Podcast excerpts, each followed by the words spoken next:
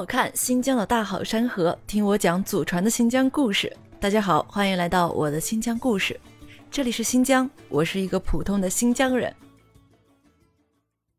昭苏副县长贺娇龙一袭红衣策马雪原的视频在网络上广为流传，这让天马故乡牧歌昭苏成为无数游客心驰神往的地方。收藏本篇攻略，新疆人带您无忧畅游伊犁昭苏。第一。几月份去昭苏最好？最佳的旅行时间是每年的六月到七月。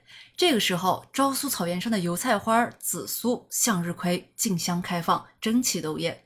作为全国唯一的彩虹之都，盛夏的昭苏啊，时常会有彩虹贯穿青山之间的浪漫奇观。第二，交通方式和线路应该如何选择？乘坐飞机来昭苏肯定是最舒适的选择。从乌鲁木齐市直飞昭苏天马机场，一个半小时即可抵达。当然，也可以在乌鲁木齐乘坐火车或者长途汽车，悠闲地欣赏沿途的风景。决定自驾或者租车前往昭苏的朋友，可以选择走伊昭公路。伊昭公路与独库公路齐名，是一条伊宁直达昭苏的绝美景观大道，也是新疆最美的道路之一。北起昭苏县的夏特牧场，南至温宿县的夏特古道。在这条公路的沿线，藏着祖国最灿烂的花海、最浪漫的草原、最原始的秘境。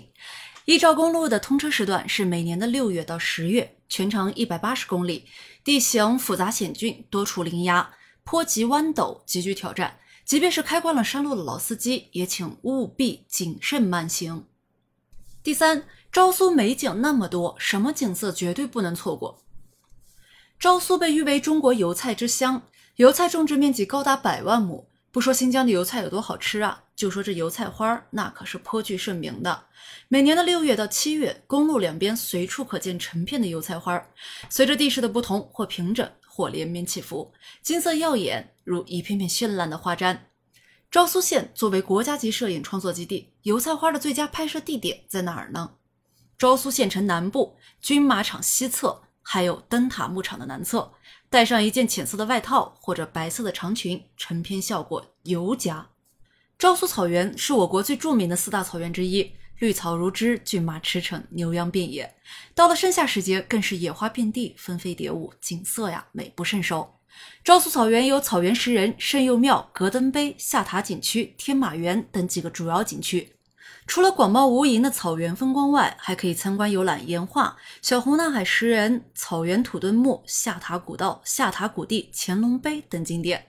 这里着重推荐三个景点：具有传奇色彩的下塔景区、昭苏草原三大奇观之一的草原石人景区，还有西域天马文化园。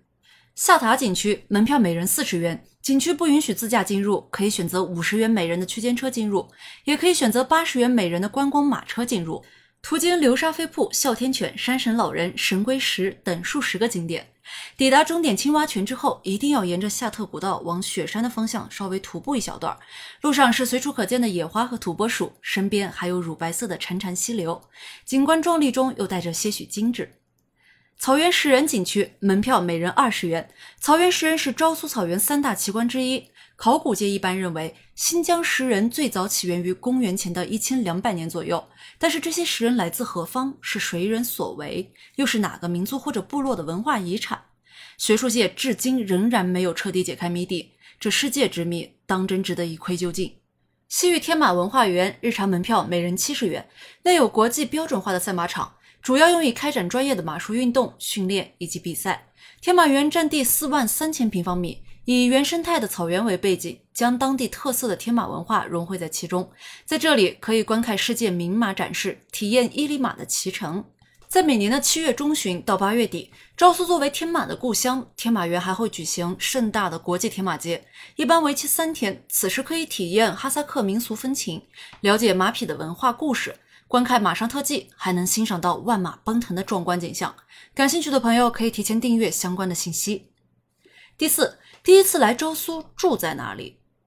追求性价比的话，可以选择昭苏西都酒店，每人每晚五十元左右，位置很好，紧邻昭苏的美食街。想要入住体验更加舒适，可以选择昭苏皇冠假日酒店，每人每晚九十元左右。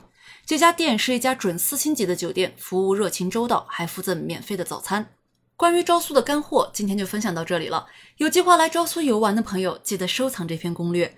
想要了解更多新疆热点景点的最佳旅行攻略，敬请关注和订阅。我是一个普通的新疆人，在祖国西北这片风景壮美的土地上，为你讲述真正的新疆。感谢您的聆听，我们下期再见。